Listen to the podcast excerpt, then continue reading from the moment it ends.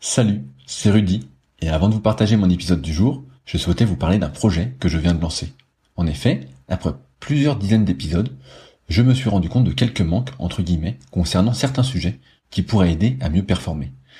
N'étant pas un expert dans la pratique du kayak, je suis toutefois depuis plus de 20 ans dans le milieu de la musculation et c'est pourquoi je souhaite vous partager mes meilleurs conseils en rapport avec le kayak. C'est pourquoi j'ai réalisé une formation gratuite à destination des kayakistes et séistes motivés, toujours en quête de progrès. Dans cette formation gratuite, je vais vous partager des conseils techniques avec vidéo à l'appui sur certains exercices phares de musculation que vous pratiquez. Je vais également vous parler d'alimentation et notamment de comment prendre de la masse utile, mais aussi comment éviter au maximum les blessures au dos et aux épaules si fréquentes pour beaucoup. Enfin, je vous partagerai ce qui est pour moi un trait de caractère à cultiver pour aller encore plus loin parce que votre réussite ne dépend que de vous. Si vous êtes intéressé par cette formation gratuite, cela se passe directement sur le site www.secretdukayak.org en renseignant votre email dans la petite pop-up présente sur la page d'accueil. J'espère que cela vous aidera. N'hésitez pas à me faire un retour après avoir suivi cette formation gratuite si vous avez des questions ou suggestions. Salut, c'est Rudy et je vous souhaite la bienvenue pour ce nouvel épisode des Secrets du kayak. Le but de ce podcast est de vous partager ma passion du kayak de course en ligne et de partir à la rencontre des champions. Qui sont-ils et que font-ils pour performer au plus haut niveau Aujourd'hui, j'interviewe Sabine Kleinheinz qui a participé aux Jeux Olympiques de Barcelone et d'Atlanta. Ayant inspiré toute une génération, quel est exactement son parcours Qu'a-t-elle fait pour performer Et surtout, comment faire pour performer aujourd'hui J'espère que l'épisode vous plaira. Je vous laisse maintenant découvrir Sabine et ses secrets. Salut Sabine, comment vas-tu aujourd'hui? Ben, Je vais très bien, merci Rudy. Bon bah pour, moi comme je te disais c'est un plaisir de t'avoir dans le podcast. Ça fait un petit moment que je te cours entre guillemets après. On t'a vendu à moi comme étant une machine euh, d'entraînement. Est-ce que c'est vrai? Alors euh, bon, euh, une machine d'entraînement, non, je crois que c'est un mythe. Euh, et puis, euh, je te retourne la question, qu'est-ce que tu entends par machine euh, d'entraînement? Ah, bah pour moi, quand on dit machine d'entraînement, c'est... tu vois, j'ai interviewé beaucoup de beaucoup d'anciens dernièrement, et en fait, j'ai cette impression qu'auparavant, les gens s'entraînaient plus de manière quantitative, faisaient beaucoup beaucoup de volume d'entraînement, et qu'aujourd'hui, on est plus sur un aspect qualitatif. Je te donne un exemple sur les EB1, donc les séances un peu d'aérobie. Auparavant, j'ai l'impression que c'était plus effectué sous un mhm. format de fartlek où tout le monde se tirait la boue, où il fallait aller le plus vite possible, même sur des séances longues. Et maintenant, sur des EB1, on est plus dans euh, une approche euh, tant de coups de pagaie, euh, le faire à son rythme et peut-être moins compétition à l'entraînement.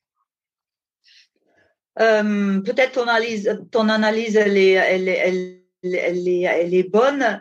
En, en, tout cas, je me retrouve pas du tout là-dedans parce que je suis, euh, j'ai un profil un peu atypique parce que bah, je viens, on va dire, je sais pas si les gens me connaissent, certains me connaissent certainement, mais mais d'autres peut-être pas. Euh, en fait, je viens à l'origine d'Allemagne. où j'ai passé les 20 premières années bah, avec mes parents en Allemagne. Donc, j'étais une étudiante assidue et puis bien disciplinée. Et en Allemagne, j'avais fait de la natation et seulement à 21 ans, je suis venue en France où j'ai découvert le kayak. Et en fait, euh, ma carrière de kayak, elle a été vraiment, euh, on va dire, euh, imprégnée de ma de mon expérience en natation. Euh, j'étais pas en équipe d'Allemagne, j'étais dans un petit club, mais j'avais de très bons résultats et dans ce petit club, on, a, on avait euh, pas beaucoup d'entraînement, euh, enfin pas beaucoup de créneaux, on va dire, euh, d'entraînement en natation. Donc mes performances, je les ai fait avec seulement quatre entraînements de natation par semaine, deux fois 50 minutes et deux fois une heure et demie. Et c'est très très peu, alors que du coup notre entraîneur, il, il a fait beaucoup de qualité euh, et puis, euh, en dehors de la natation, on faisait en fait tout un tas d'autres choses. Et je crois que c'est ça qui m'a qui m'a caractérisé aussi ou qui m'a peut-être euh, un peu formé. C'est-à-dire, je faisais du cheval parce qu'en Allemagne, c'est vrai qu'on a la chance de, en tout cas à mon époque, on avait de la chance de finir à 13 heures l'école. Et puis, euh, donc, du coup, l'après-midi, c'était libre pour euh, faire euh, les devoirs un tout petit peu et puis surtout faire tout plein d'autres choses. Et moi, mon passe-temps, c'était le vélo. C'était, enfin, le vélo, c'était plutôt vélo déplacement. Mais après, c'était, c'était du cheval, c'était un tas de choses. Et notre entraîneur, il nous proposait aussi des séances de, bah de, de, de, de, sport co, de renforcement musculaire, euh, de courir dans la nature. Euh, euh, il nous a même emmené faire du ski nautique à l'époque sur un wake, sur un lac, tu sais, avec, je sais plus comment ça s'appelle. Oui, mais je, vois ce que tu veux dire. Du, du wakeboard. Et donc déjà à l'époque, on faisait tout plein de choses. Et c'est ce qui fait que quand je suis arrivée en France, eh ben moi, j'étais pas une machine d'entraînement, donc euh, désolée. J'étais surtout euh, une machine de, de peut-être de, de, de, soif de, de, progresser, oui, mais toujours dans la qualité. C'est-à-dire, je me suis toujours posé euh, la question sur peut-être la technique, sur la manière de et qu'est-ce qui est bon pour moi. Qu'est-ce qui a fait que tu as découvert le kayak en fait à 21 ans? Ah, euh, c'était mon parcours euh, en STAPS. Je voulais venir un an en France pour apprendre le français. Donc, ça fait déjà maintenant euh, depuis, ouais, ouais, depuis quelques années que j'apprends le français et j'apprends encore. et du coup, je, je, me suis inscrite. En fait, je voulais pas faire fille au père, je voulais faire des études et je me suis inscrite en, à l'UREPS à l'époque. Hein. C'était STAPS. Et la première année, comme je parlais vraiment pas du tout français, eh ben, tout le monde me disait Ah, Sabine, garde ton option euh, natation. Et moi, je voulais déjà faire du kayak parce que euh, mes parents, avec mes parents, on venait toujours en Ardèche et puis j'avais connu un Français, euh, bah voilà, qui qui faisait aussi du kayak et surtout à Grenoble, il y avait aussi option kayak. Et j'avais connu les frères Brissot à l'époque et je voulais en fait faire du kayak. Ça me paraissait super bien. Sauf que ma, ne parlant pas français, et puis très, très, très, très peu, la première année, tout le monde me dit reste sur ton, ton option natation parce que ça peut être un avantage. Et c'est vrai, à l'époque, euh, pour situer le niveau, en France, j'étais, je crois, qu'à un dixième du record de France. Euh, pas universitaire, du record de France tout court euh, sur 50 mètres nage libre. Donc c'était le prof, il a été hyper ravi de m'accueillir et il m'a en quelque sorte dérouler le tapis rouge. Donc voilà. Mais euh, à la fin de l'année, euh, j'avais réussi en bossant beaucoup, beaucoup, beaucoup mes cours, euh, en faisant du kayak. J'avais réussi à aller en deuxième année et là, je me suis dit, ça y est, je suis à peu près capable d'assumer mes études. Bah, j'ai envie de rester encore une année et puis je, veux prendre une option kayak. Voilà. Tu as, commencé par. ça, j'ai commencé J'allais dire, tu as, commencé par, par de l'eau vive en fait, le, kayak, si j'ai bien suivi ton, ton histoire.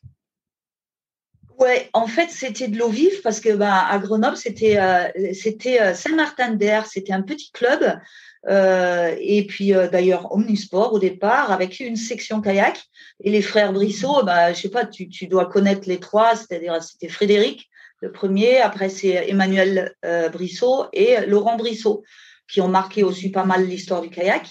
Et euh, donc, euh, je, je, je, traînais un peu avec eux. Et puis, euh, du coup, bah, voilà, je, j'ai, commencé à apprendre bah, le slalom et puis aussi un petit peu la descente parce qu'à l'époque, on faisait un peu de tout. Et puis, bah, voilà. Et très vite, en fait, à la fin de l'année, euh, le CTD à l'époque, euh, il m'avait vu, il m'avait dit euh, bah viens faire un entraînement, il m'avait regardé et tout. Et j'avais suivi une fille qui était en équipe de France à l'époque. Et à la fin, il me dit bah tu vas aller au, au, pige. Moi je savais pas ce que c'était les piges. Donc je dis bon, ok, je vais au pige. Et c'était sur l'Aude. Et bah je finis cinquième. Et au final, bah, à la fin de l'année, j'étais en équipe de France. Quoi. On m'a mis en équipe de France de descente, de descente et euh, pas du tout slalom. Et moi, j'avais qu'une envie, c'était faire de faire de faire du slalom, quoi. Donc, euh, j'ai abandonné euh, le projet descente et et au final, après, j'ai fait que du slalom. Et c'est vrai que l'année d'après, eh ben, j'ai réussi à aller en équipe de France de slalom. Ouais, ça, a été hyper rapide en, en, fait ton, ton ascension, on va dire, jusqu'à l'équipe de France. En deux ans, oui, en deux ans, j'ai été en équipe de France. Oui. C'était très rapide, mais bon, je me suis donné les moyens. J'ai acheté un bateau, enfin deux bateaux, et, et puis je me suis entraînée. Après, ce que je peux dire, c'est que J'allais te dire, quand tu as commencé le, kayak, tu t'es donné les moyens, est-ce que tu allais t'entraîner euh, tous les jours? Quel était ton rythme euh, d'entraînement? Waouh, waouh, waouh. Alors, euh, mon rythme d'entraînement, c'était pas tous les jours. J'ai essayé peut-être tous les jours, mais c'était peut-être au début trois, quatre fois par semaine. bah voilà. Mais avec Staps aussi, on avait beaucoup de cours autres. On faisait du rugby, on faisait un tas de choses, de la gym, de la danse, du volet, du hand. Euh, on avait pas mal de sports quand même à l'époque. Et, euh, l'hiver, je faisais du ski. Donc, euh, dans, une, je sais pas, peut-être en moyenne entre 6 et 8 séances par semaine, je dirais un peu trop pour moi d'ailleurs parce que j'arrivais pas à suivre physiquement. Mais ce que je peux dire, c'est que le peu de kayak ou le kayak que j'ai fait, eh ben, je l'ai fait avec des gens qui étaient très compétents. Et, euh, et très vite en eau vive, en fait, j'étais à l'aise aussi parce que j'ai appris à esquimoter. Et le fait d'avoir appris à esquimoter, à être à l'aise, eh ben, ben voilà, je pouvais attaquer Bourg-Saint-Maurice. C'était pas un problème. Ok, ah ouais, bah, Bourg, euh, j'ai été voir les championnats de France de, de slalom à Bourg, euh, ça bouge, euh, ça bouge sacrément quand même. ouais, ça bouge un peu, ouais, ouais, ouais. Mais bon, c'est une question d'entraînement aussi. Hein. Mm. Dans, dans, ton, j'ai une question par rapport à ton parcours. En fait, on voit que tu as été multidiscipline, même s'il y avait la natation quatre fois par semaine, mais tu faisais beaucoup d'autres activités en dehors. Est-ce que tu penses que justement cette mm. absence, on va dire, de généralisation précoce t'a aidé pour performer en kayak? Tu veux dire de euh, de faire plein de, de faire plein de sports. Cette absence de spécificité. de, cette absence de spécificité. Oui, tout à fait, tout à fait. ok, ouais, ouais, ouais. Ah bah c'est c'est sûr que ça m'a aidé, hein. ça m'a aidé très clairement parce que. Mais je pense que ce qui il y a un autre aspect qui peut être plus important euh, qui a joué, c'est que notre entraîneur il disait toujours la compétition c'est quelque chose qui permet de, en fait, de, de mieux se connaître. C'est-à-dire, c'est du développement personnel. OK? C'est aller au plus loin de ses propres performances. Et nous, on n'était pas du tout sur le résultat, on était sur sa propre performance.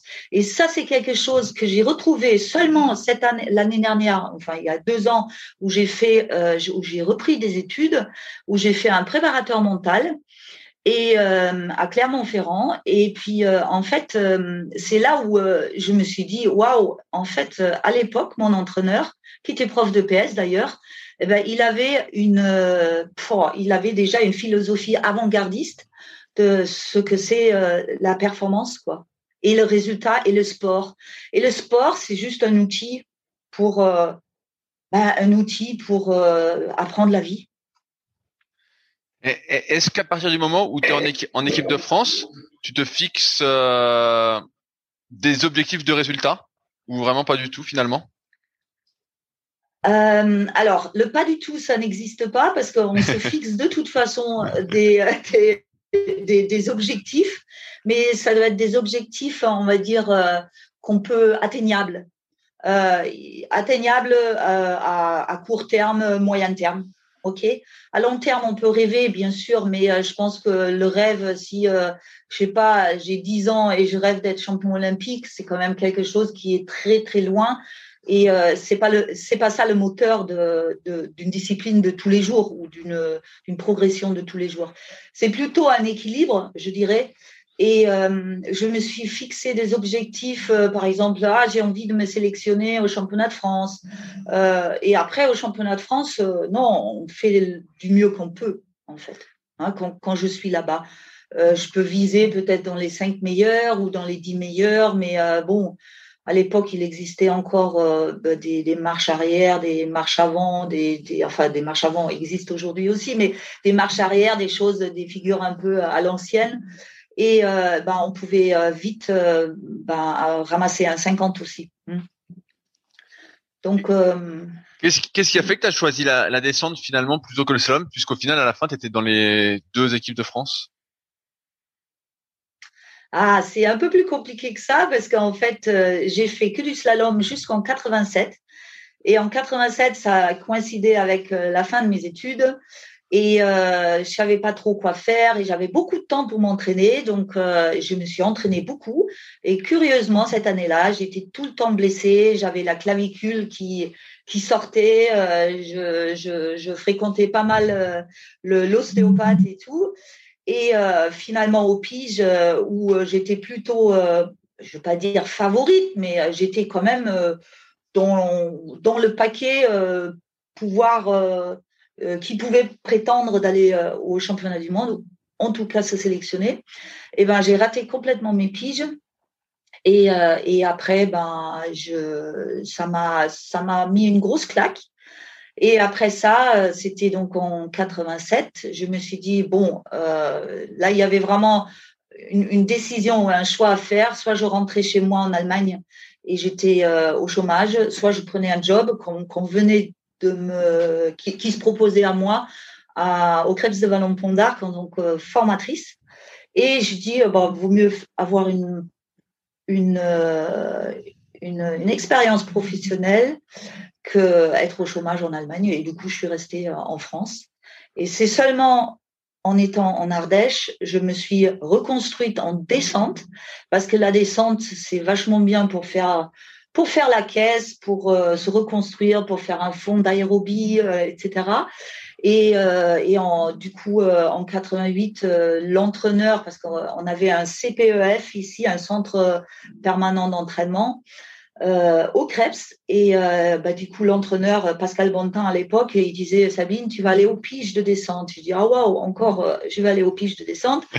Et effectivement, sans préparation, on va dire particulière, je finis troisième, je me sélectionne pour les pré-championnats du monde. Et puis, bah, quand je suis allée au pré-championnat du monde, là, je finis cinquième mais je ne m'étais pas beaucoup entraînée parce que j'étais partie avant le, avant d'aller aux États-Unis. J'étais partie dix jours en Allemagne où j'ai pas fait grand chose, faut être honnête. Et mmh. euh, j'étais donc, je finis cinquième à 45 secondes de la meilleure. Et euh, quand j'ai vu ça et je, je sais ce que j'avais fait, enfin, je savais très bien mon investissement, euh, etc. Je m'étais dit, waouh, l'année prochaine, tu reviens, tu gagnes enfin, tu gagnes et tu, tu, peux, tu peux être la première. Et, et, euh, est-ce que tu as gagné? la seule... Et j'ai gagné avec 10 secondes d'avance, oui. mais, mais voilà quoi, je me suis euh, pas laissée embringuer. J'ai construit mon entraînement en fonction de mes besoins et mes possibilités aussi, parce que je travaillais quand même au Krebs, donc à plein temps. Donc, euh, il, fallait que je jongle aussi avec ça. Et euh, j'ai encore gardé mes carnets d'entraînement. Euh, les gens ne me croient pas quand je le dis, mais c'est vraiment soigneusement noté dedans. Ce que je faisais, j'ai calculé la moyenne des heures que j'ai passées dans une semaine à m'entraîner pour toutes les semaines, sur, sur, toute la saison confondue. Et ça fait une moyenne de 6 heures et demie. Donc, ce qui est très peu, en fait. Ok. Et au, au c'était quoi exactement ton, travail de formatrice? C'était pour. Euh... Euh, bah, je, je formais des brevets d'État, en fait. Des brevets d'État de kayak à l'époque. Et j'intervenais aussi beaucoup dans le tronc commun. Voilà. Oui, le tronc commun, oui. C'était avant. Ça n'existe plus maintenant, mais euh, c'était un bon truc. C'était avant C'était avant. Oui. Je, je, je crois que j'ai passé la, la, dernière session du tronc commun, donc c'est pour ça que j'ai connu encore. En 2011 alors, hein, c'est ça? Ah, j'ai passé, j'ai passé avant. Ils avaient peut-être pas encore réformé ma, ma discipline entre guillemets, mais, euh, j'avais passé bientôt. Euh, et à partir de là, donc quand tu es en, donc on est en 88 et donc ça se passe super bien pour toi la descente. Euh, Est-ce que tu te tu te dis bah voilà, je me suis entraîné 6 heures et demie par semaine pour y arriver je peux faire encore une meilleure performance et donc je vais peut-être m'entraîner plus ou t'as jamais eu ce truc de, de plus? Bah si, c'est venu après parce que tu peux pas. Euh, si si, il faut faire plus parce qu'après en 89, après mon titre, euh, je suis allée. On avait le droit à l'époque de, de, de, de, participer au championnat de France. Donc, je suis rentrée des États-Unis et j'ai participé aux championnats de France qui se sont déroulés à Bourg-Saint-Maurice et en descente et en slalom. Et en slalom, je, termine troisième, ce qui est pas mal.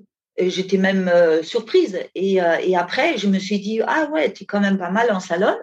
Mais peut-être, ben, comme à l'époque, le slalom est revenu au jeu en 92, je m'étais dit, alors là, je peux peut-être refaire du slalom. Et puis au final, mon, mon, choix, il a penché vers la course en ligne parce que euh, je voulais finir la boucle. J'ai commencé avec la natation. La natation, c'est un parcours dans les, dans les lignes d'eau. Il y a une confrontation directe, il y a des séries, des demi des finales. Et j'ai fait du slalom, j'ai fait de la descente. Et après, je me suis dit, oh, c'est peut-être pas mal de faire de la course en ligne. J'en ai jamais fait.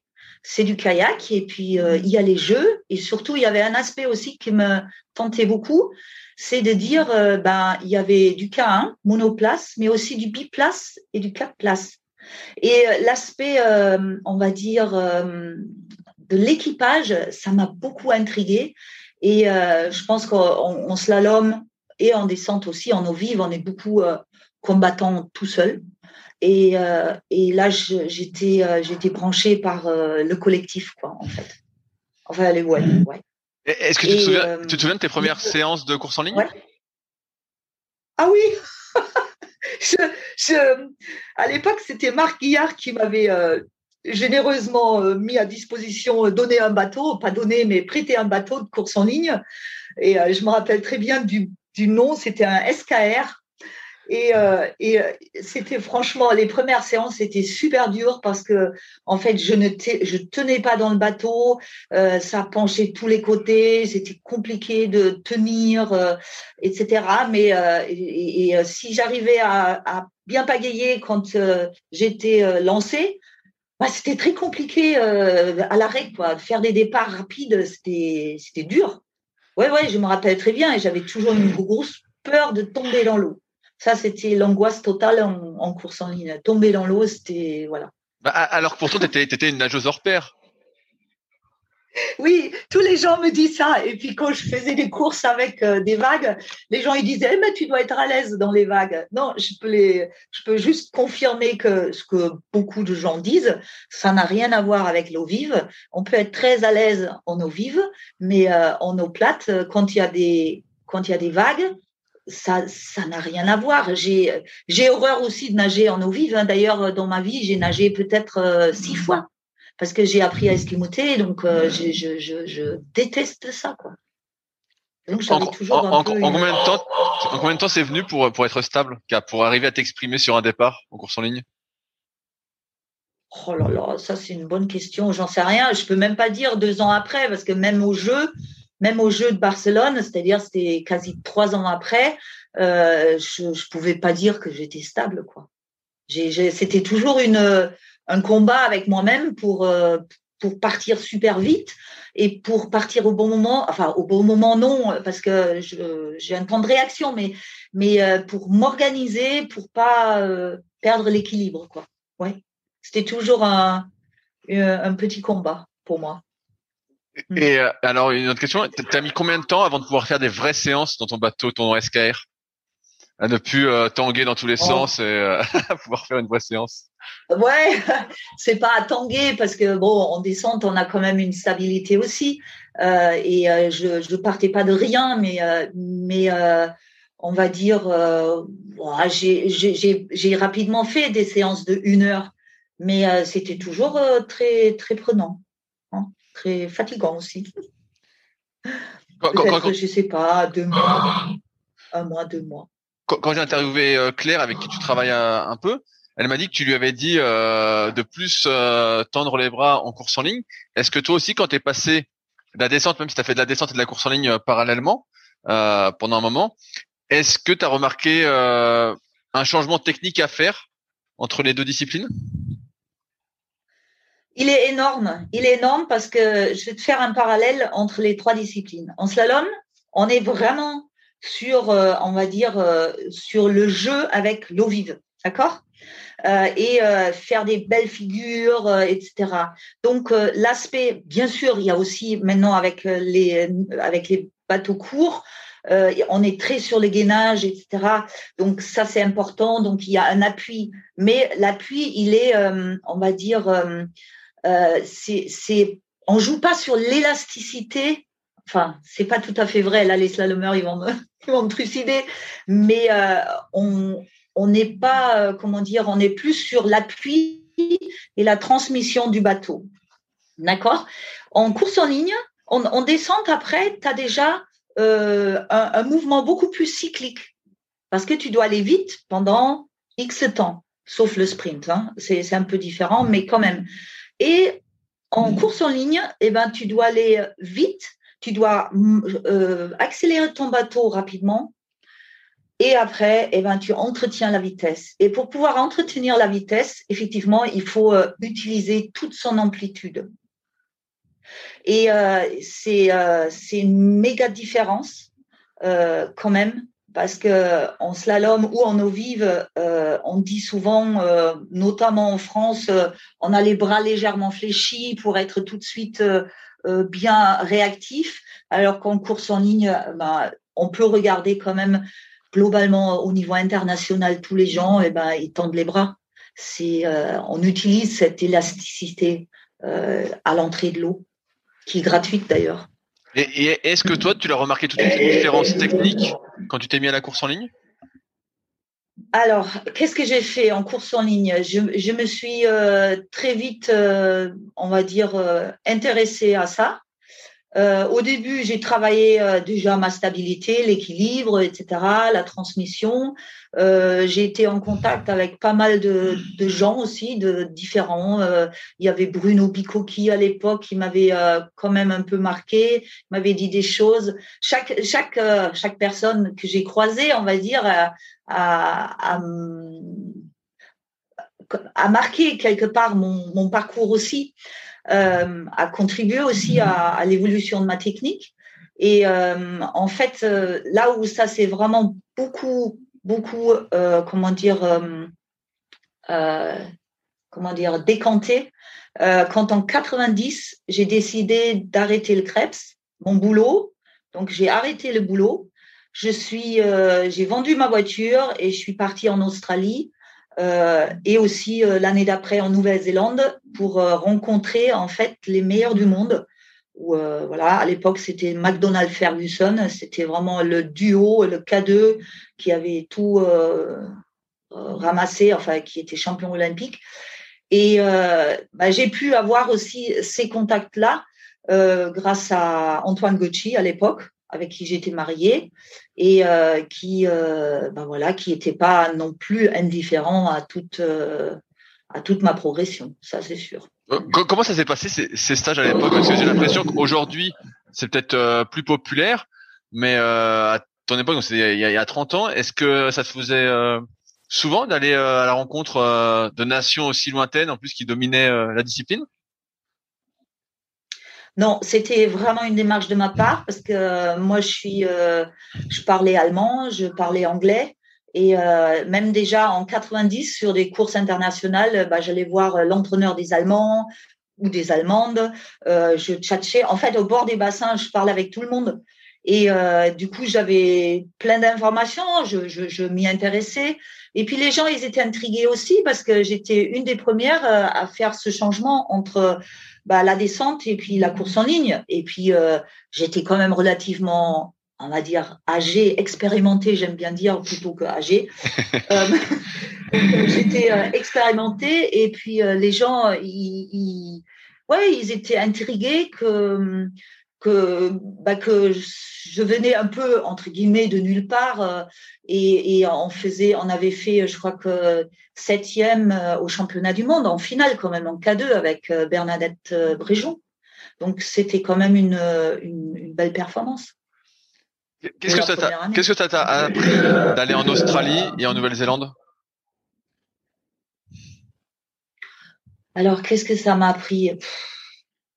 Beaucoup de choses. Est-ce qu'elles en faisaient, est-ce qu'elles en faisaient plus que toi? Est-ce qu'elles faisaient des séances différentes? Est-ce qu'elles faisaient ah bah, plus de muscu? Ah bah, elles, elle faisait beaucoup plus que ça, ça c'est sûr.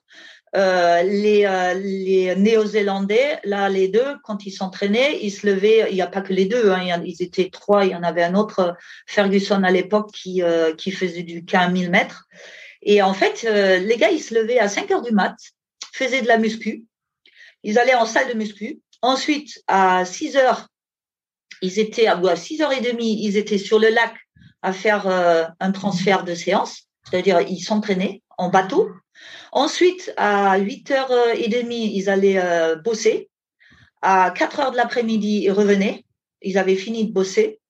Ils s'entraînaient à nouveau jusqu'à 6h, 6h30, 7h. Et puis après, eh ben, euh, ils allaient se coucher. Euh, ils, mangeaient chez eux et à 8h30, 9h, ils étaient au lit. Et ça, c'était leur rythme. Donc, là, quand on, quand on dit en France des fois, oui, mais c'est trop tôt, ou il y avait ci, ou il faut nous aider et tout. Euh, moi, c'était pas. Bien sûr, c'est cool d'être aidé, mais c'est surtout de savoir ce que tu veux. Et je crois que ces gens-là, ils savaient ce qu'ils voulaient, vraiment. Ils savaient, ils, mettaient en fait euh, euh, en place des choses et ils étaient très déterminés par rapport à ça. Est-ce que justement, ça t'a permis toi de d'être, j'ai envie, de, je vais dire le mot, plus discipliné à ton retour ensuite, d'un point de vue personnel, pour performer? Euh, plus discipliné. J'ai toujours été discipliné, mais j'avais du mal à bien récupérer, à encaisser les séances. Euh, je pense que j'avais, euh, à l'époque, on était un petit peu déjà branché nutrition, etc. Mais rétrospectivement, je, je, peux dire que franchement, je, manquais complètement de, je ne veux pas dire une alimentation équilibrée, mais surtout peut-être boire beaucoup. Euh, je buvais pas beaucoup par rapport euh, au reste et mon, mon comment dire, euh, ma capacité à encaisser des séances euh, était quand même très limitée. Hmm. Donc oui, j'ai profité de leur détermination, de leur investissement sur chaque séance. Ça, je pense que ça, ça m'a beaucoup appris. Euh, et aussi, euh, bah, il faut rêver. Hein. Il faut pas, il faut pas laisser. Il faut s'impliquer et puis euh, il faut pas laisser les autres piloter ton projet. J'ai vu que là, tu parlais. Si, si, c'est bien clair, Sabine. Pour moi, c'est bien clair. il faut être maître de son projet, si je résume ce que tu as dit. Ouais. Euh, mm-hmm quand tu as commencé la course en ligne, j'ai vu que parallèlement, tu avais continué la, descente avec euh, plutôt des bons résultats. Combien de temps tu as mixé les, deux disciplines? Euh, Pendant trois championnats du monde, j'ai fait 89. Mais 89, j'avais fait que de la descente. Ensuite, j'ai tout de suite enchaîné. 90, euh, il n'y a pas de championnat du monde parce qu'à l'époque, c'était tous les deux ans. donc, j'avais fait les championnats du monde de course en ligne. Euh, ensuite, euh, peut-être des Coupes du Monde en descente, euh, je, je, franchement, je ne me rappelle plus. En 91, donc, il y avait les championnats du monde de descente, il y a les championnats du monde de, de course en ligne, à Vers-sur-Marne d'ailleurs. Et puis après, en 92, il y avait les Jeux, et en 93, à nouveau, j'ai fait deux championnats du monde dans, dans, une, dans la même saison. Ouais. Comment tu faisais, tu faisais pour concilier les deux? En termes d'entraînement? Bah, Ah, entraînement, c'était plutôt euh, que, de la, que de la ligne et de temps en temps un peu de descente. Ok, donc ça, suffit, ça suffisait à te, à, te maintenir, entre guillemets. Donc tu développais tes capacités sur la course en ligne, qui forcément, physiquement, c'est un peu transférable sur la descente, mais tu n'avais pas besoin de faire euh, plus d'eau vive que ça, en fait.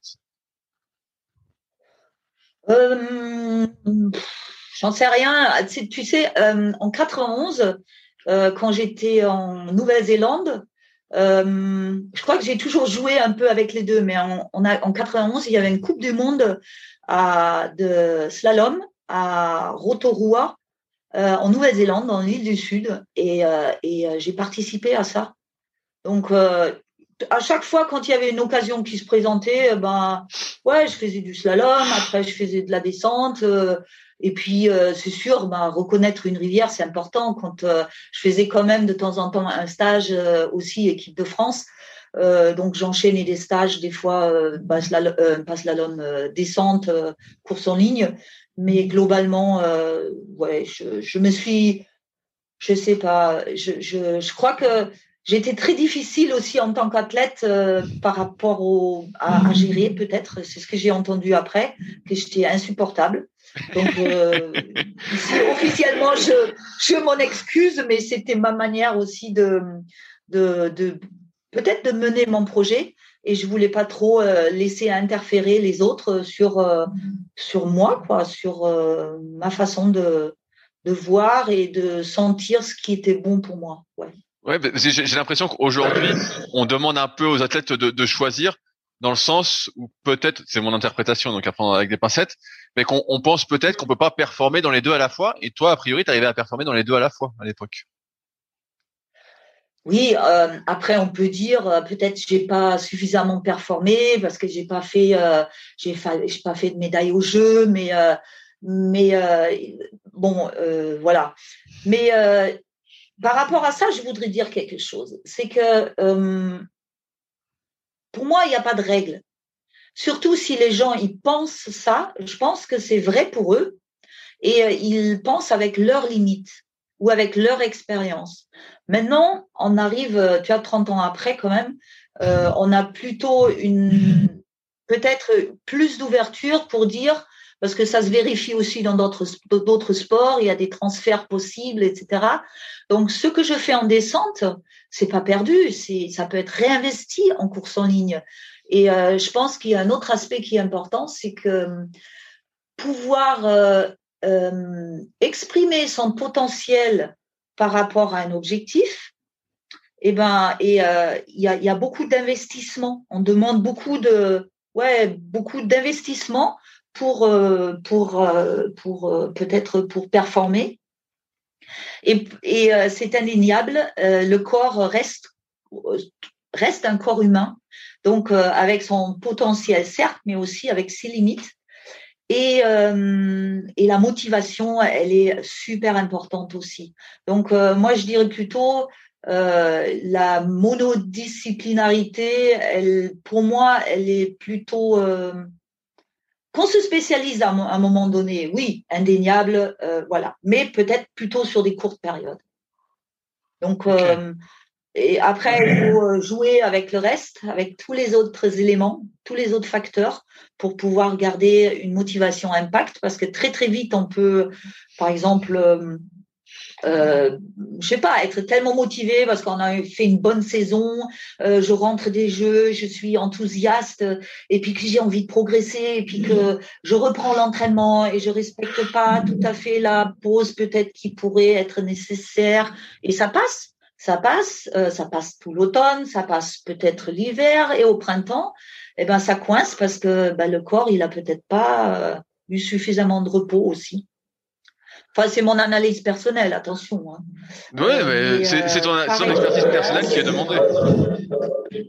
Ouais, c'est mon expérience personnelle, vraiment que ce que moi j'ai vécu et aussi ce que j'ai vérifié moult fois en, en, en, discutant et aussi en, en, ouais, en accompagnant d'autres gens euh, dans leur performance. Quelquefois, on veut aller un peu trop vite. Tout à l'heure, justement, tu disais que tu avais du mal à supporter euh, les séances. Est-ce que ça veut dire que justement, quand tu faisais de la course en ligne, euh, tu faisais pas le, rythme qui est euh, aujourd'hui, euh, on va dire, pratiqué euh, deux séances par jour sur l'eau? C'est un peu ça, c'est-à-dire pendant les stages, ben, j'étais bien obligée de suivre.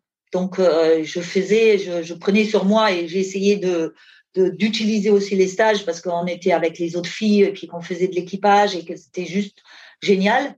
Euh, par contre, euh, moi personnellement, euh, pour continuer à, à prendre euh, l'exemple de tout à l'heure où j'étais à 6h30 quand je faisais de la descente, pour tu vois, et ben après j'ai continué mes carnets d'entraînement et j'avais fait toujours chaque année, je faisais en fait un calcul sur la moyenne parce que si la moyenne d'une année sur l'autre elle est trop importante, c'est-à-dire, il y a trop d'augmentation, le corps, il peut pas, il peut pas encaisser ça. Donc, on sait à peu près entre 15 et 20% on peut augmenter de volume d'entraînement chaque année. Et euh, c'est vrai que quand j'étais au jeu, j'avais, j'étais arrivée à 10h30, je crois, en moyenne. Hein. Ça veut dire que j'avais quand même des séances euh, ou des semaines où j'étais à, à 15h, 16h, mais euh, plus, c'était juste pas possible. Et est-ce que, et est-ce que justement tu continuais, tu continuais parallèlement euh, tes activités en dehors du bateau à ce moment-là, comme de l'aérobie, peut-être. Est-ce que la musculation à, ton époque c'était très développé aussi? Aujourd'hui, on voit que il y a deux à trois séances de musculation euh, vraiment intensives. Est-ce que toi, c'était comme ça aussi? Ouais, ouais, ouais. Euh, on faisait beaucoup de muscu parce que là, en Nouvelle-Zélande, euh, il y avait bah, les, les Néo-Zélandais, bah, ils, faisaient que ça, quoi. Ils faisaient au moins trois, quatre séances, mais vraiment des, grosses séances avec des gros poids en, en, salle. donc, ouais, déjà, je faisais beaucoup. Après, on a, ça a changé en 96 quand on a hérité de l'entraîneur euh, euh, allemand de l'Est, là, Kersten Neumann. Et lui, il avait fait, euh, il avait mis en place un programme cadre. Et d'ailleurs, je crois que le, les entraîneurs en France, ils n'ont pas, peut-être, il y a, y a, eu un, un comment dire, un, comment on dit ça Un, malentendu, hein, qui... une, une, incompréhension, on va dire, parce que lui, il mettait le plan cadre et puis, euh, bah, il disait non, mais les entraîneurs, ils vont adapter par rapport aux athlètes. Et non, le plan cadre, il était donné en tant que tel. C'est-à-dire, il fallait faire tant de bornes EB1, tant de bornes EB2, etc., etc. Donc, il n'y avait pas de marche possible. Et quand moi, je discutais avec lui, parce que c'est vrai qu'il parlait pas très bien français, et puis, euh, nous, on pouvait, moi, je pouvais discuter avec lui en allemand. Et il disait, mais non, il, faut forcément adapter. On ne peut pas mettre le même plan pour tout le monde. Donc, euh, moi, j'avais, j'avais fait ça, mais pour revenir à la muscu, eh ben, lui, il, euh, il était sur trois, quatre séances, beaucoup de force endurance, qui était pour les Allemands de l'Est. Et d'ailleurs, encore aujourd'hui, dans beaucoup de, dans beaucoup de pays, c'est la base, la force endurance. C'est, c'est ce qui caractérise aussi les courses de, comment dire, de, de, de ligne, quoi parce que c'est ouais, il faut euh, tirer fort sur une pagaie. Chaque, dans chaque pale, il y a au moins 30 kilos chez les filles. Euh, à chaque coup de pagaie, 30 kilos qui développaient. Donc lui, eux, ils avaient fait un parallèle avec euh, avec deux minutes des tests, quoi, en développé couché, en, en tirade de planche, des tests de deux minutes où il y avait 40 kilos pour les filles et 45 kilos en tirade de planche, ce qui est énorme. Hein. Oui, bah, je, je, vois bien. Euh, ça, ça, me fait penser que justement, bah là, en parlant de force endurance, je suis tombé sur une euh, thèse que euh, je pourrais t'envoyer euh, si ça t'intéresse, justement sur les, les, facteurs limitants de la performance en kayak, les facteurs prédictifs, qui est sorti il y a à peu près deux semaines, donc il y a pas longtemps, et qui montre justement que c'est les adaptations locales en termes de force endurance qui sont plus déterminantes que par exemple la VO2 max sur la perf en 500 et en 1000 mètres. Et donc, ouais, ouais. Je veux bien le croire. Et c'est qui qui a fait cette étude C'est intéressant. Euh, c'est Myriam Paquette, donc que je dois euh, interviewer sur le podcast aussi, qui est une chercheuse canadienne et qui a mhm. fait ça sur l'équipe euh, de olympique euh, du Canada de canoë kayak. Et donc elle a fait quatre études et donc c'est une grosse grosse thèse que je t'enverrai avec plaisir après si tu veux, mais tu peux la trouver en tapant ça sur le net si jamais. Ouais ouais ouais, ok. C'est intéressant, ouais. Oui, oui, bah, c'est hyper intéressant et ça montre donc, de ce que j'ai compris, que les adaptations locales au niveau musculaire et euh, d'un point de vue de l'oxygène sont plus importantes que les adaptations euh, générales en termes de prédiction de performance. donc on en revient à la force, on en revient à la force endurance en fait. voilà. Oui, oui, mais oui, parce qu'en fait, à l'époque, les, les, Allemands de l'Est, t'imagines bien, avant 89, ils, ils, avaient quand même euh, des laboratoires qui, qui, étaient quand même bien, comment dire, bien menés, des expériences, etc. Euh, bon, qu'on peut critiquer, hein, mais ils étaient quand même vraiment à la pointe de, de, de, la recherche par rapport à ça, même par rapport au kayak, par, par rapport aux formes de bateaux, par rapport aux pagaies, etc. Donc euh, oui, il y a. D'ailleurs, j'ai vu que les, les j'ai vu que les Allemands avaient leur propre forme de bateau. Entre guillemets, ils avaient des fesses FES. Oui. Euh, ouais.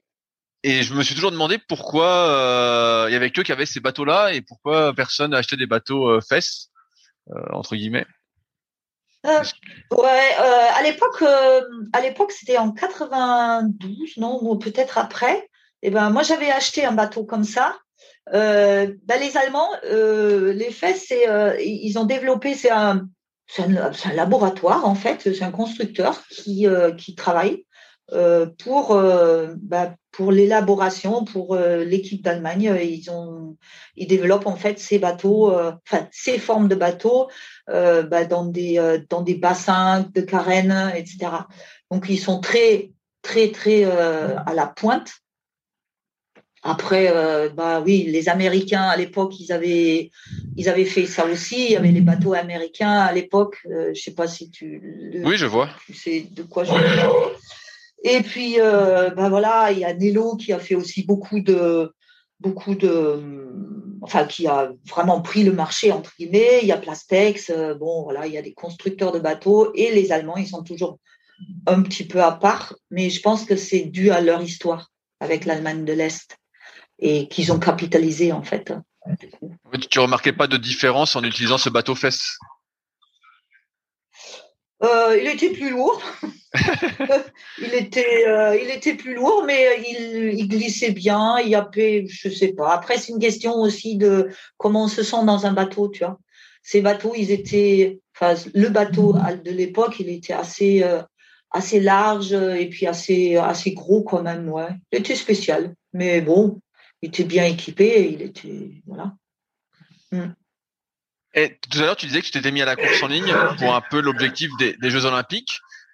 Est-ce que euh, Barcelone a répondu à toutes tes attentes? Mmh, Ouais, je peux dire. Euh, qu'est-ce que je peux dire? Je peux dire que j'ai fait une belle expérience. C'était une super belle expérience. Euh, je, bah, je termine sixième et puis avec le K2, avec Bernadette, on, on a raté de trois centièmes euh, la, la, finale. Euh, ça, c'était euh, un peu décevant parce que voilà, c'était un peu ouais, décevant, on peut le dire. on aurait bien voulu faire mieux, mais ouais, c'est une expérience. Je je j'accorde pas énormément, on va dire, d'importance à ça parce que je crois que euh, ce qui m'intéressait le plus, c'est d'aller euh, le plus loin possible, tu vois, euh, dans, ma progression en course en ligne. Donc j'ai réussi à aller au jeu, je termine sixième et puis et puis bah voilà, j'étais encore motivée après pour continuer en 93, 14, 15, 16 et j'ai refait les jeux en 96 avec Vincent cette fois.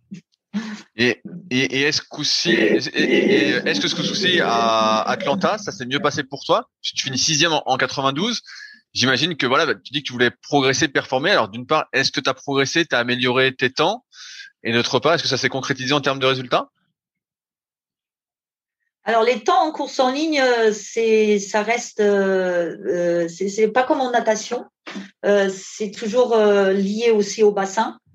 Euh, non, les temps, les, les, temps se sont pas améliorés. On termine neuvième. Euh, j'avais changé d'équipière à l'époque et en 94, non, en 95, on avait fait vraiment une super saison avec cette fille purée. Et et euh, je, je, me rappelle, son nom m'échappe, c'est une catastrophe. Je je peux pas t'aider si jamais. Mais euh... ouais. Ah, t'aurais dû, hein, t'aurais dû. Mais euh, bon, elle était, elle était très jeune. Euh, elle, on, on, a, on, était un super K2. Euh, et puis moi, pour cette, pour cette Olympiade, j'avais vraiment misé sur sur le K2. Et, et, à la fin, on n'a pas réussi à concrétiser ce qu'on qu'on aurait voulu faire. C'était avec, avec, Séverine Loyau, jamais. Séverine Loyau, ça y est, c'est ça, avec Séverine. Oh, je suis euh, désolée. de, et, euh, et on avait vraiment fait des super belles courses et puis bah, au final, au jeu, ça n'a pas concrétisé. Non. Mais bon, ça reste une belle expérience et puis bah voilà. Je trouve que ce qu'on peut dire toujours, tu vois, l'expérience, j'ai une petite, euh, comment dire, une, une, une petite. L'expérience n'est pas ce, ce qui nous arrive, mais ce que l'on retient de ce qui nous est arrivé. C'est-à-dire, c'est pas l'expérience en elle-même, mais qu'est-ce qu'on retire de ça, tu vois, et comment on le réinvestit dans la suite. Et c'est ça qui m'intéresse en fait.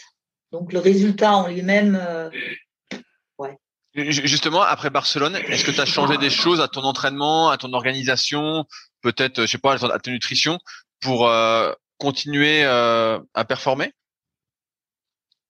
Hmm, non, 93 en fait, j'ai fait vraiment sur la sur un peu l'énergie ou la dynamique des jeux. Euh, où là, je fais mon meilleur résultat où je finis quatrième en K1 500 à Copenhague. Euh, je finis troisième aussi au championnat du monde de descente, donc euh, c'était plutôt euh, une, une bonne année. Et en 94, en fait, euh, bah, je suis enceinte euh, de Tobias, de, notre premier enfant. Et du coup, euh, tu comprends bien qu'avec une grossesse, on fait pas trop de, de kayak. C'était une grosse coupure aussi parce que je passais à l'époque mon professorat de sport.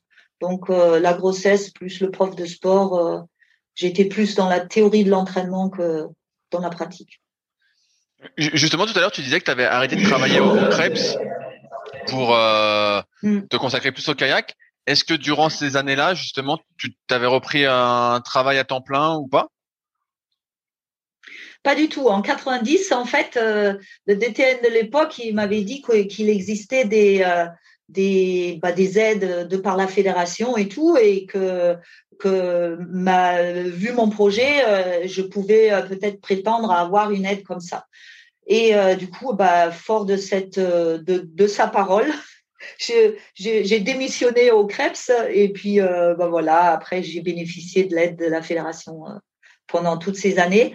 Et c'est vrai que quand on est euh, bah, au niveau, bah, les, les, trois années jusqu'au jeu, je m'étais pas du tout, j'ai consacré toute mon énergie et tout mon temps à ça, à mon projet. Euh, et puis après, en 93, euh, j'ai intégré l'INSEP avec la préparation du, du, du professeur de, professorat de sport. Voilà. Et en 94, euh, j'ai eu mon prof de sport. Est-ce que ça a été, je vais pas dire facile, mais de revenir après avoir eu un enfant? Alors, euh, facile, non. Euh, parce que j'avais, euh, quand Tobias est né, c'est en 94, donc j'avais 32 ans quand même. Mon premier enfant à 32 ans. Euh, physiquement, ça laisse quand même un petit peu des traces, surtout, euh, ben voilà, c'était déjà sur du haut niveau et j'avais fait déjà quelques années euh, très haut niveau. J'avais pris, je crois que sur cette grossesse, c'est une anecdote, mais j'avais pris, je crois que plus que 20 kilos. Et quand j'avais accouché, je faisais 75 kilos. Alors, mon poids de forme, c'était 60. Et les premières séances que j'ai fait, et ça, par contre, je me rappelle très, très bien, c'était dur, dur, dur. Parce que, en fait, euh, bouger 75 kilos, c'est juste euh, ouf. Comme si on me mettait un, sac à dos de 15 kilos, euh, c'est quand même considérable. Donc, c'était dur au début, mais bon, voilà. Et je m'étais dit, waouh, c'est quand même pas facile la course en ligne. C'est très, très, très physique. Mais bon, au bout d'un moment, on, on, reprend, on reprend l'entraînement et puis après, bah voilà, avec les autres, ça c'est, ça s'est super bien passé quoi. Combien de temps t'as mis pour revenir à ton niveau après ta grossesse? Bah, j'ai accouché euh, fin juillet et puis euh, l'année d'après, j'étais au championnat du monde en 95. Ok, Donc, il t'a euh, fallu un an. Bah, Ouais, c'est euh, c'est un an, euh, c'est-à-dire euh, au début j'ai allaité quand même euh, pas mal, euh, et puis après ben j'ai repris l'entraînement, je sais plus, je crois que c'était au mois de novembre, et puis après au printemps un peu plus fort, et puis et puis voilà petit à petit on se remet dedans, voilà. Mm. Est-ce qu'à ton époque, on... est-ce qu'à ton époque on faisait des coupures d'entraînement bateau l'hiver, dans le sens où on faisait plus peut-être que deux séances bateau et peut-être euh, comme aujourd'hui des stages de ski de fond ou plus de l'aérobie de la PPG ou est-ce qu'on coupait pas le bateau? Si, je crois qu'on coupait de ce que je me rappelle. Hein, euh, mais euh, moi, des fois, deux, trois semaines, pas de bateau, euh, pas de problème. Les Suédois, ils, ils, coupaient, hein, ils faisaient un peu de machine à ramer, mais par exemple les Suédois. Ou sinon, eh ben, les équipes, ils partaient par exemple en Floride au mois de janvier. Mais il y avait souvent quand même une coupure. je connais pas beaucoup, beaucoup de nations qui vraiment s'entraînent. Enfin, ouais, peut-être, mais je veux pas, je veux pas dire de conneries je sais pas. À mon époque, euh, euh, je crois que si quand même on faisait des coupures euh, rien que pour le ski de fond. En descente, on le faisait aussi, donc moi ça me choquait pas. Et puis c'était même, je trouvais nécessaire. Est-ce que tes Jeux d'Atlanta, tu en es satisfaite d'avoir fini neuvième? Parce que finalement, de ce que je vois, c'est ta dernière ah. grosse compétition internationale. Euh, bah, en termes de résultats, non, parce que l'année d'avant, on était souvent au niveau international sur le podium. Euh, donc, euh, mais de, de j'ai appris, j'ai appris de cette expérience plein de choses, que notamment que des fois il faut crever les abcès euh, très vite. Est-ce que tu peux expliciter si euh, En fait, je crois que je rentre un peu dans peut-être dans dans, dans l'intimité, mais euh, euh, peut-être c'est important aussi de dire, parce que ça fait partie de, de, de, de ce qui existe. À l'époque, on était donc avec Séverine et on avait fait une super belle saison en 95. Et je crois qu'il y a des gens qui lui avaient dit, mais Sabine, elle, elle va te laisser tomber parce que elle est revenue euh, forte, elle va, elle veut faire que du K1 euh, au jeu et puis que le K2, euh, genre, elle en a rien à carrer quoi. Et je crois que cette cette phrase ou cette cette idée s'est installée un petit peu peut-être dans sa tête. Et toute la saison en 96, toutes les courses internationales, eh ben, ça, ça n'a pas bien fonctionné. Et euh, jusqu'à peut-être un mois avant les Jeux, où j'ai dit mais euh, Séverine, euh, il faut qu'on parle là, c'est pas possible. Il y a quelque chose. Qu'est-ce qui se passe? Et en fait, c'est là où elle m'a, elle m'a dit ouais, en fait, tout le monde pense que, etc. Et je dis bah c'est dommage parce que sur les penses de, sur ce qu'on pense, sur ce que, sur ce que pensent les autres, bah voilà, c'est. Mais je pense que le mal était fait et peut-être ça, ça devait se faire comme ça, hein, euh, voilà. Donc du coup, euh, on a on a mis des choses à plat, mais euh, le la connexion, la réelle connexion n'y était plus. Et je pense que quand des fois les choses sont sont cassées, c'est plus difficile de le reconstruire vite fait en quatre semaines. Voilà. Après, c'est toujours dur de, de je veux dire, c'est toujours dur de communiquer euh, comment euh, à haut niveau parce que chacun va avoir sa sensibilité, chacun y met beaucoup du sien. Alors après, elle aurait pu venir te voir, mais comme tu le dis, tu étais peut-être euh, difficile euh, à comment à, à gérer à l'époque, peut-être à communiquer avec toi. Donc peut-être qu'elle avait peur aussi euh, du face à face, tu vois? Peut-être, mais euh, bon, on avait quand même passé beaucoup de temps ensemble. Euh, je ne sais pas si c'est euh, si c'est ça, parce que quand on on avait fait beaucoup de stages ensemble, et puis je pense pas qu'elle avait qu'elle avait peur, mais mais peut-être si, je sais pas, ouais. Et puis moi, je l'avais franchement, moi au début, je l'avais pas du tout perçu.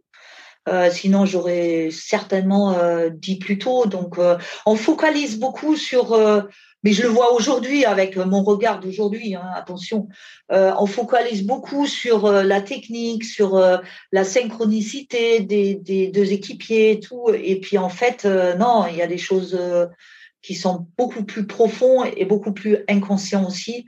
Et quelquefois, ça, c'est ça en fait la.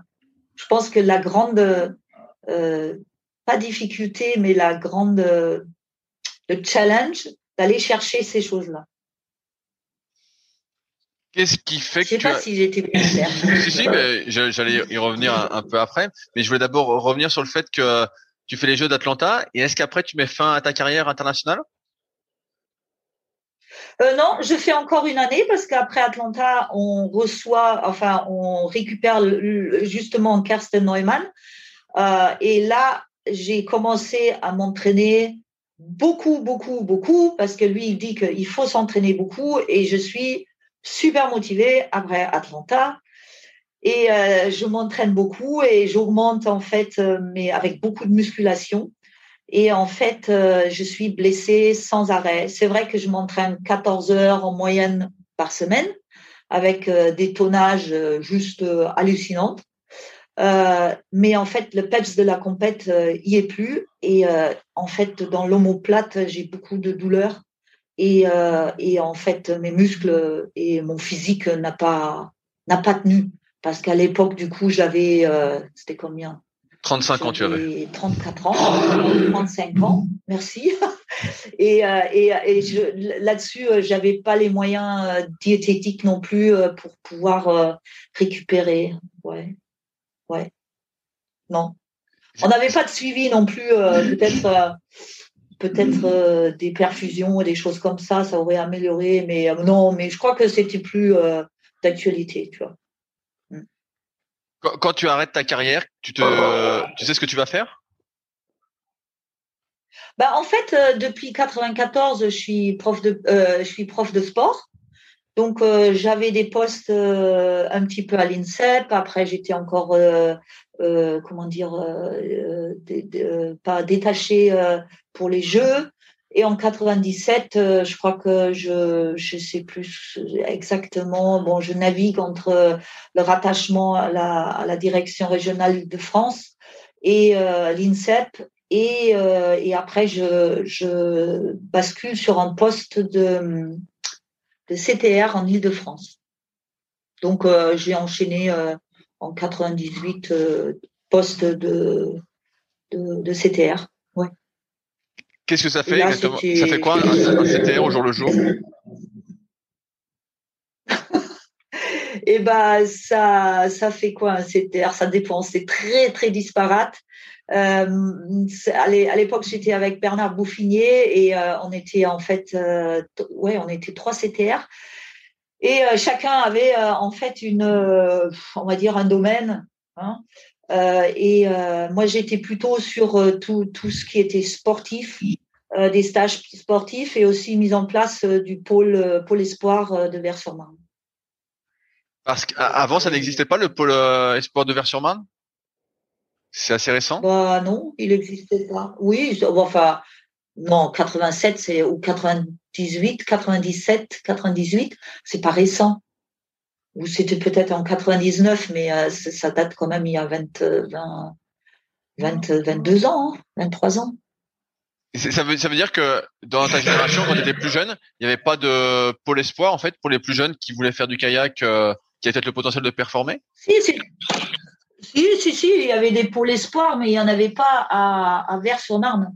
C'était un pôle espoir de course en ligne, un peu, il me semble. Oh, je me, là, tu me. Faut pas, faut, faut pas être trop dans le détail là. Je, je me, ça commence à dater, euh, Rudy. Hmm. Euh, j'ai l'impression que quand on rentre dans le milieu du kayak, en fait, on, pour beaucoup en tout cas, on n'en sort pas. Dans le sens où euh, on fait sa carrière d'athlète et ensuite on, travaille bah là euh, CTR et après on devient entraîneur et après on retrouve une mission. je vois après le parcours pareil de CTR ou ou autre. Est-ce que mm-hmm. tu es sorti du milieu du kayak à un moment? Bah alors, quand est-ce que je suis? Non, en vrai, non. En vrai, non, parce que euh, le kayak, euh, c'était aussi en 2001, je, reprends un poste au Krebs, parce qu'il y a un poste de formateur euh, qui se libère. Donc, on déménage avec toute la famille. Entre-temps, j'ai eu deux autres garçons. Donc, voilà, trois garçons. Et puis, Vincent, qui à l'époque faisait aussi du haut niveau. Et eh ben, on déménage à, en Ardèche et euh, je continue en fait euh, mes missions de kayak parce que bah, je fais de la formation kayak euh, bah, jusqu'en 2019. Voilà. Et en 2019, ben, bah, là, il y a un grand, grand, grand, grand changement. C'est-à-dire, je quitte la fonction publique Et puis, bah, pour reprendre en fait des études de préparateur mental, parce que j'ai l'impression que bah, c'est une voie qui m'intéresse beaucoup. Et, et puis, en fait, aujourd'hui, je travaille à mon compte. et l'objectif, un peu, c'est que j'ai envie de laisser quelque chose des traces, on va dire, positives et des traces euh, euh, ouais, pour, euh, pour l'humanité. J'ai plus envie de travailler dans vraiment la performance pure, j'ai envie de travailler dans la relation humaine. Aider les gens peut-être à, à, mieux se comprendre. Est-ce que quand tu as arrêté ta carrière au niveau, tu as continué à faire du kayak régulièrement pour ton propre plaisir? Ou du sport de manière générale? Eh ben non, non, parce que en fait, euh, j'ai enchaîné euh, deux grossesses en 99 et en 2000. Et après, on avait trois enfants en petit, en, bas âge. Et euh, je travaillais à plein temps au Krebs et que Vincent, il faisait encore sa carrière. Et après, il s'est investi dans, sa, dans la carrière euh, aussi à deux CTR et aussi en tant que, en fait, euh, en tant qu'assistant technique euh, ou ressources techniques, soutien technique sur des championnats du monde en course en ligne.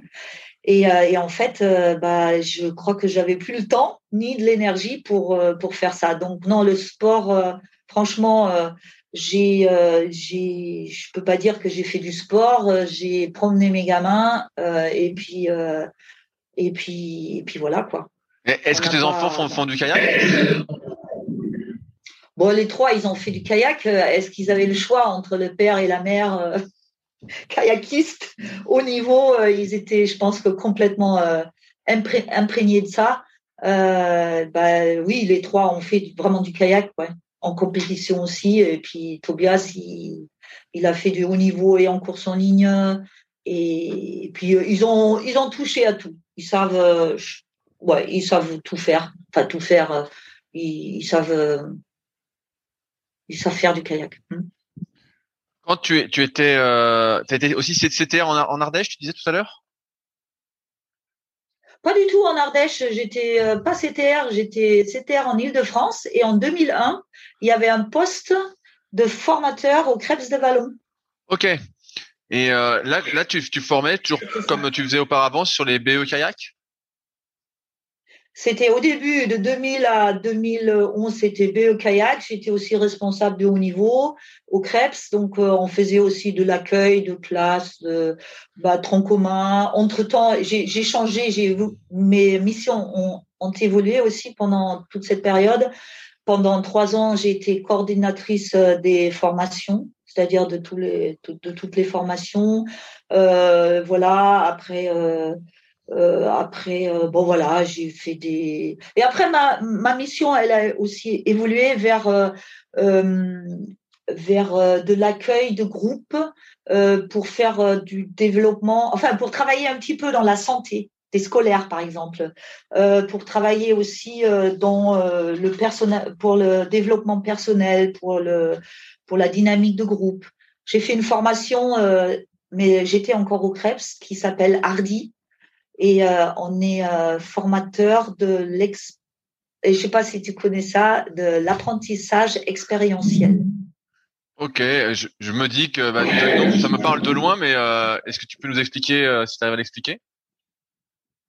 Ouais, Hardy, euh, en fait, ça part en fait du Krebs d'Ajaccio où il y a des formateurs, entre autres Thierry, Thierry Olive, qui a été à l'origine de ça. Euh, ils ont en fait utilisé des parcours, euh, euh, bah, des parcours ou des situations en, pleine nature pour pour vivre une expérience.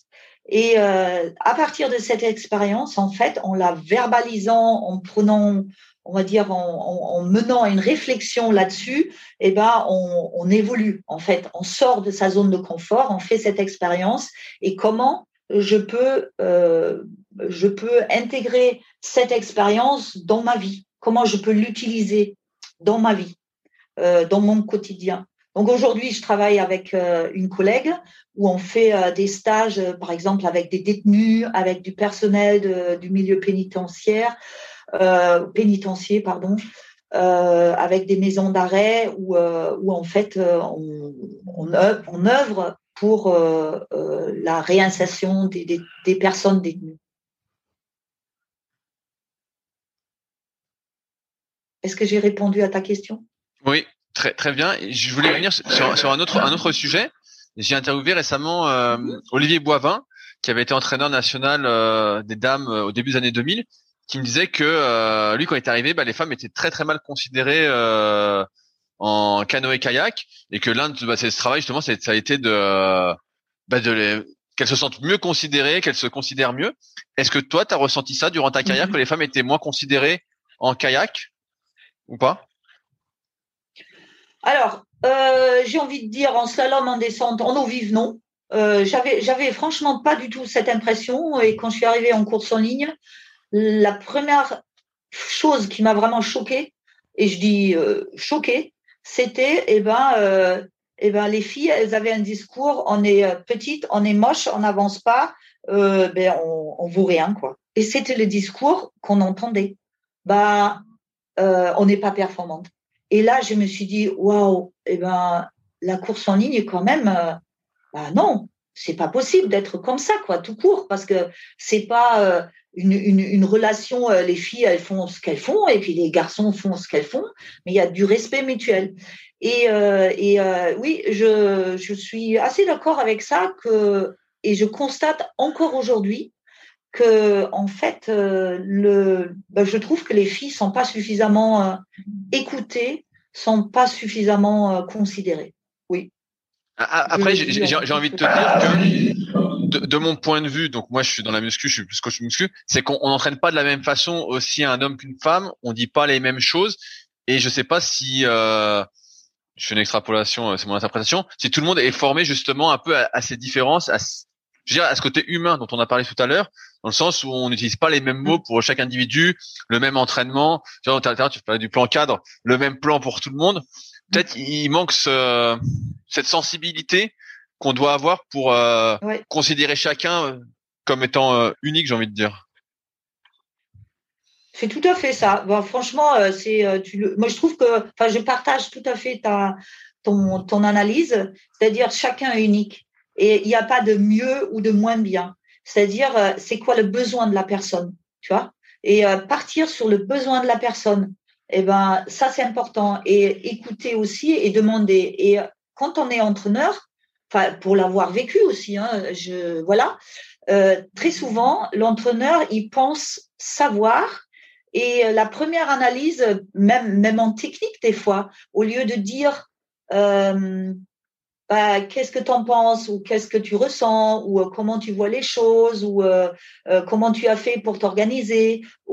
Ça, ça, globalement, on dit ah, tends ton bras, fais ci, fais ça, etc. Alors que pour moi, tout l'enjeu, même, le, même du haut niveau, c'est d'amener la personne à l'autonomie. L'autonomie de réflexion. Mais ça, ça suppose que l'entraîneur, il n'a pas d'intérêt dans la carrière de l'athlète. Tu comprends ce que je veux dire? C'est-à-dire qu'il ne projette pas le résultat, il se projette pas. Moi, franchement, j'ai fait les jeux.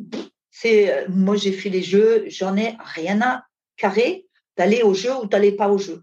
Ça, ça me, ça me laisse ni chaud ni froid. Donc, j'ai pas d'intérêt. Ce qui me passionne dans l'histoire, c'est d'aider les gens à réaliser leur, euh, ouais, leur, euh, leur potentiel, leur envie, leur projet. Et je pense que là-dessus, bah, les filles, des fois, ben, ça, ça. Enfin, moi, je comprends les filles quand des fois je vois des filles, même au bord du bassin, euh, d'avoir une telle attitude. Quelquefois, j'aurais envie d'aller voir et je dis, waouh, tu sais, je comprends bien. Ou quand j'entends, par exemple, quelquefois un entraîneur ou, euh, ou quelqu'un dire des choses, et là, je me dis, waouh, waouh, waouh, c'est quand même un peu trop c'est ouais, c'est presque de la violence euh, verbale, tu vois. Et euh, on, ferait mieux de, on, ferait mieux peut-être de d'adoucir un petit peu et, d'aller. Alors que le sport, il, il, nécessite de se rentrer dedans, etc. Mais peut-être on devrait, notamment pour les filles, aussi développer le côté un peu féminin justement, féminin avec la sensibilité et avec ouais cette cette sensibilité particulière. Et ça, je suis pas sûre que euh, que je veux pas dire que l'homme, il y a des hommes qui comprennent ça parce que chacun a une part de masculinité et de sensibilité euh, et de, féminité en, en, lui, mais euh, mais euh, plus ou moins quand même. Et tu vois, c'est, je trouve qu'on devrait les, les, écouter un peu plus et être un, un peu moins directif en tant qu'homme.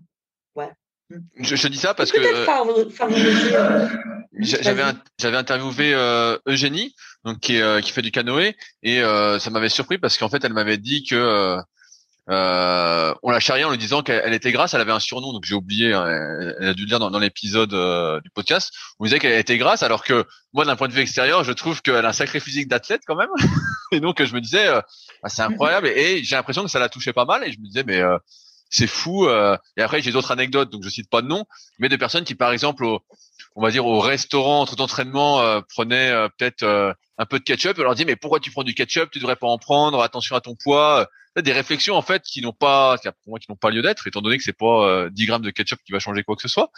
Mais je me disais que effectivement, il y avait cette, cette, violence, comme tu dis, dans les propos, qui peut parfois sembler être de la rigolade, mais toucher un peu plus que prévu. Et je trouve surprenant, j'avais déjà posé cette question à notre entraîneur dans le podcast, qu'il n'y ait pas euh, de différence, de pas de traitement, c'est peut-être pas le terme, mais alors que justement pour moi l'entraînement, euh, et je pense que c'est une des raisons, c'est mon avis personnel après avoir interviewé tout, tout, le monde, euh, c'est que la réussite des Paralympiques, par exemple de Nelia, de Rémi et de Eddy, est due au fait que justement ils ont eu vraiment, pour moi, ce côté euh, très individualisation, très euh, chacun est unique avec euh, mhm. leur propre entraîneur, euh, leur propre kiné, où ils étaient vraiment chacun, mhm. j'ai l'impression en tout cas, considérés comme étant un. Alors que quand tu as beaucoup d'athlètes à la fois, eh bah ça me paraît beaucoup plus dur, surtout si tu tiens pas compte des différences. Et on en revient encore une fois à cette histoire de communication dont je te parlais tout à l'heure. C'est peut-être aussi peut-être une, une, pudeur de la communication. Et ça, je peux bien le comprendre aussi. Mmh, bien sûr. Mais euh, je pense qu'il y a un jugement énorme. Euh, euh, et, et ce que tu dis, qui est une individualisation, même si tu as un groupe d'athlètes, que ouais, il y a un programme, on va dire, relativement une, trame, et après chacun adapte. Ça, il n'y a pas de problème que chacun ait une sensibilité avec tel ou tel kiné, euh, avec tel ou tel psy, etc. Ça, c'est tout, tout, ça, c'est ok. Mais euh, mais en fait, c'est euh, tout simplement de, de, de, je sais pas comment de, comment le dire, mais c'est vraiment c'est une ouais c'est c'est de la considération pour la personne en tant que telle. C'est-à-dire, euh, il y a, mais bon, ce qu'on, ce dont on parle là, euh, moi, je l'ai vécu aussi dans le milieu, euh, euh comment dire, euh, professionnel.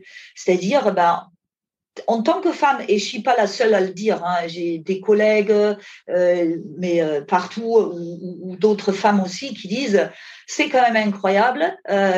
bien souvent, eh ben, on parle, et quand nous, on a des choses à dire en tant que femme, eh ben oui, oui, parle, oui, oui, euh, exprime-toi, et après, eh ben on, chante complètement ce que tu as dit. C'est-à-dire l'idée que toi tu peux euh, peut-être proposer, ben elle est chantée, elle est même pas écoutée en quelque sorte. Et ça, alors peut-être euh, ça c'est un sentiment qui est récurrent. Et c'est ça que, que j'aimerais en fait euh, des fois que bah, dire aux gens, c'est-à-dire, mais je crois que euh, il n'y a pas, il a pas encore tout à fait cette conscience. Elle est en train de se, peut-être de, se, de se manifester, euh, plus ou moins. Donc, euh, peut-être euh, la recette serait, si je devais dire une recette, c'est en tant qu'athlète, bah, trouver des gens qui, qui, qui, ont, qui ont déjà cette conscience-là et s'associer à ces gens-là. Hein. je, je, crois beaucoup dans le fait de créer son propre staff. Oui, bah oui, je suis d'accord et je crois que c'est une des caractéristiques d'un athlète performant, c'est que c'est celui qui est capable de s'entourer de personnes ressources. Je crois qu'il y avait Tony Estanguet qui avait, euh, parlé de ça. Et euh, en fait, euh, bien faire la distinction entre qu'est-ce qui est bon pour moi et qu'est-ce qui est peut-être pas bon pour moi. Mais ça demande en fait beaucoup de recul et aussi de réflexion. Oui, tout, tout à fait. Donc, soit la préparation mentale, elle, elle, elle, peut aider, quoi. Oui, il avait fait ça notamment avec euh, Sylvain Curigné que j'avais interviewé dans l'épisode 14, où euh, justement il avait été créer son propre staff et euh, son propre encadrement pour euh, être, j'ai envie de dire, plus acteur de sa performance. Exactement, parce que le, le qu'est-ce que tu veux Ben quelqu'un qui est au départ, au, au, au, départ dans les starting blocks, eh ben il est tout seul. Donc il a besoin d'être acteur de son projet de cette descente, de sa performance. Et quand il y a trop d'interventions ou trop de choses apportées par l'extérieur qui sont pas, euh, comment dire, qui sont pas euh, euh, vraiment intégrées, bah, tu, tu, peux pas le, comment dire, le maîtriser quoi. C'est des manques pour moi. C'est un peu, je vais te dire quelque chose. J'aime bien ce, ce proverbe. Dites-moi et j'oublierai. Montrez-moi et je me souviendrai et impliquez-moi et j'apprendrai. Donc, dès lors que la personne qui accompagne quelqu'un implique la personne dans, son, dans sa propre action, eh bien, la personne, elle peut comprendre et apprendre les choses, peut les intégrer. Alors que si tu dis juste des choses, et c'est ce qu'on fait euh, souvent hein, d'ailleurs, on dit ah tu devrais faire ça, ah ben tu devrais et pourtant je l'ai répété 50 fois de tendre les bras, etc. Ben non, parce qu'il faut le sentir, il faut le comprendre. Hein je, je, vois tout à fait ce que tu veux dire. Euh, je, je, crois savoir que peut-être peut-être quelques athlètes justement dans cette démarche, euh, on va dire euh, de réalisation personnelle. Je vais appeler ça comme ça. Euh, Est-ce que ça fait longtemps que tu fais ça? Euh, est-ce que ça fait longtemps? Eh ben, euh, non, c'était un peu le hasard parce que quand j'ai arrêté mon poste au Krebs, donc quand j'ai quitté la fonction publique, je m'étais dit, j'aimerais bien faire une formation de, comment dire, de préparateur mental. Et je n'étais pas très sûre. Et à cette époque, il y a quelqu'un qui avait encore appelé au Krebs et qui cherchait en fait un préparateur mental.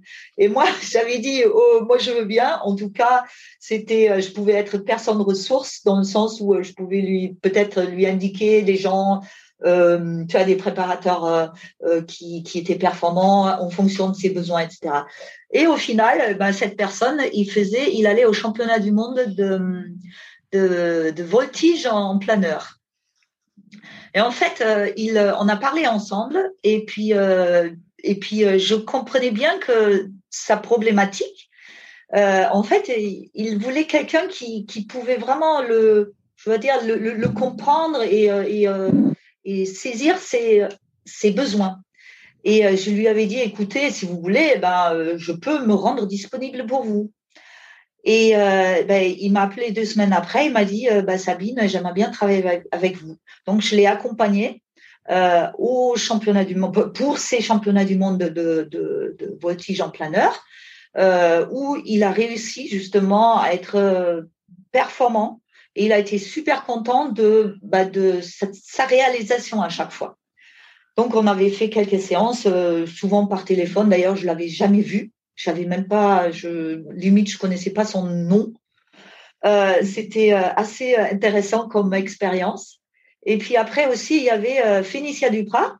Je peux mettre, je peux donner son nom parce que bah, elle, elle, elle, peut être que, que d'accord avec ça ou elle est d'accord avec ça.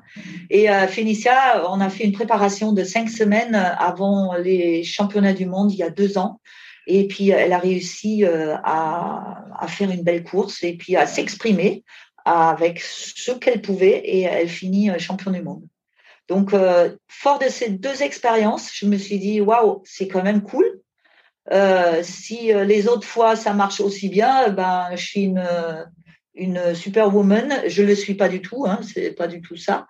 Mais en fait, ce qui m'intéressait, c'était l'accompagnement. Et comme je disais toujours, moi, je suis pas responsable du résultat. le résultat appartient, enfin, et comment dire, est déterminé par les autres. Par contre, la propre performance que, que la personne peut faire, que l'athlète peut faire, là, là-dessus, on peut intervenir. Et euh, ben voilà. Et du coup, ben, j'ai été hyper euh, partante pour faire cette préparation mentale. Et depuis, euh, ben, on continue à travailler avec euh, Fénicia quand elle en a besoin. Et entre-temps, après, il y a euh, Claire, Claire Bren aussi qui est venue me, me demander si je voulais bien l'aider à concrétiser son projet course en ligne que j'ai fait avec plaisir. Et puis, d'ailleurs, on travaille toujours ensemble. Et est-ce que c'est quelque chose que tu aimerais développer? Carrément. Carrément parce que c'est euh, bon, j'ai d'autres j'ai d'autres athlètes, mais euh, c'est quelque chose qui m'intéresse parce que c'est la philosophie de ce que c'est la compétition. Parce que trop souvent pour moi la compétition, euh, les gens ils ouais. Pour moi la, la compétition ou l'esprit compétition, a une mauvaise réputation dans la tête de beaucoup de gens. Euh, c'est plutôt négatif ou euh, mal, euh, ouais, mal compris. Parce que compétere, ça veut dire, ça vient du latin et ça veut dire se comparer avec ou grâce aux autres.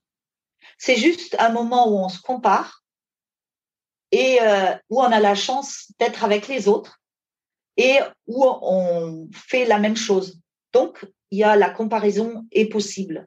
Mais c'est à un moment donné, hein, euh, le jour J, à l'heure H. C'est pas autre chose. Et c'est pas parce que tu es champion du monde ce jour-là que tu vas l'être le lendemain. Donc, euh, la compète, pour moi, c'est euh, presque une, c'est super, ça a beaucoup de vertus et et euh, quelqu'un qui, qui fait troisième, sixième, dixième ou qui gagne, il doit toujours être respectueux envers et euh, envers ses partenaires. J'appelle ça des partenaires. Hein. C'est des concurrents le jour euh, où tu fais vraiment le, le, au moment de la compète. Mais on voit aussi plein de gens où en fait il y a des amitiés qui se lient. C'est des concurrents, mais en fait ils sont super super potes ou et super amis. Et cultiver plutôt cet état d'esprit me paraît euh, une belle motivation pour euh, la suite. Et c'est ça que j'aimerais parce que ben euh, je trouve que ma vie a été comment dire rythmée ou a été impulsée par cette par cette philosophie. Je sais pas si je peux dire philosophie ou c'est le bon mot ou par ces valeurs et euh, j'ai envie de les partager hmm. du mieux que je peux. Eh ben, super, ça me paraît être un, super mot de la fin. Est-ce qu'il y a des sujets qu'on n'a pas abordés que tu souhaitais aborder? Euh, Non, euh, je crois pas. C'est juste pour dire que tous les gens qui peut-être écouteront ce podcast, bah, faites confiance à vous. Euh, faites euh, ce que vous sentez et laissez, ne vous laissez pas rêver vos rêves euh, ou limiter vos rêves par les autres. Rêvez et faites. Si certains souhaitent te contacter, Sabine, comment peuvent-ils faire? Bah, C'est simple, mon numéro de téléphone et puis mon mail. Je suis aussi sur Facebook, Messenger. Euh, ouais. Est-ce que je peux pas encore de site. Est-ce que je peux mettre ton mail dans la description du podcast, si jamais? Ah super, tu peux mettre mon mail et mon numéro de téléphone, il n'y a aucun problème. Eh ben, Avec grand plaisir. Bah, je, ferai, je ferai ça alors. Je ferai ça. Et eh ben, euh, merci de ton temps. Euh, j'ai eu les, réponses euh, aux questions que j'avais, donc comme d'habitude, et c'était c'était un plaisir, comme comme d'habitude. Euh, je te tiendrai au courant quand l'épisode sort d'ici euh, quelques semaines, au moment où on enregistre ce podcast. Donc c'est super et peut-être, euh, bah, peut-être à bientôt sur l'eau. Euh, sait-on jamais Que, est-ce, qu'en ce moment tu renavigues un petit peu ou pas du tout? Ça fait combien de temps que t'es pas monté dans un bateau? Euh, Oh, il y a pas longtemps, hein, parce que je fais de la rivière. Euh, il y a deux ans, je me suis acheté un bateau de rivière et puis euh, bah justement il y a il y a une semaine et demie, pas week-end ou peut-être le week-end dernier, on a fait la haute baume. Il a plu beaucoup, beaucoup en Ardèche. Et puis, avec mon ancien collègue qui est aussi à la retraite, Jean Lamy, hein, la légende, Jean Lamy, eh ben, on a fait la haute baume et c'était super sympa et d'autres kayakistes, bien évidemment. Mais euh, j'ai fait un peu d'eau vive et puis euh, j'ai fait, euh, oui, une séance sur le lac, mais ça se compte sur les doigts de la main, hein. sur le lac à Longeville avec Phénicia. Et puis, ben voilà, c'est tout. Donc, si Claire, elle a envie de venir et puis on fait un K2, ben, ou d'autres, hein. moi je suis partante pour un tour de K2. Ou toi, si tu veux venir. Mais je suis pas sûr que tu me tiennes dans le K2 et j'ai pas la stabilité pour tenir, donc euh, je pense qu'on va nager. Et comme j'aime pas oh. et comme j'aime pas tomber comme toi dans l'eau, euh, je pense qu'on sera pas content. ben ouais, mais on, aura une grande. Euh, on aura fou rire. rigolade alors. Voilà, exactement. Faut se dire, qui tente rien n'a jamais rien, donc il ah, faut tenter. tenter. En tout cas, merci beaucoup. Et puis. Euh, bah à bientôt peut-être. Alors j'espère. Euh, sait-on jamais. Si vous êtes encore là, c'est que l'épisode vous a plu. Dans ce cas, je vous invite grandement à m'aider à faire grandir ce podcast en mettant une note de 5 étoiles et un commentaire d'encouragement sur l'application de podcast où vous l'écoutez et plus particulièrement sur l'application podcast d'Apple. Cela m'aidera d'autant plus à accueillir les meilleurs kayakistes français grâce à la crédibilité que vous me donnerez. Enfin, vous pouvez retrouver la retranscription écrite de cet échange sur www.secretdukayak.org. En attendant, laissez glisser et à la semaine prochaine.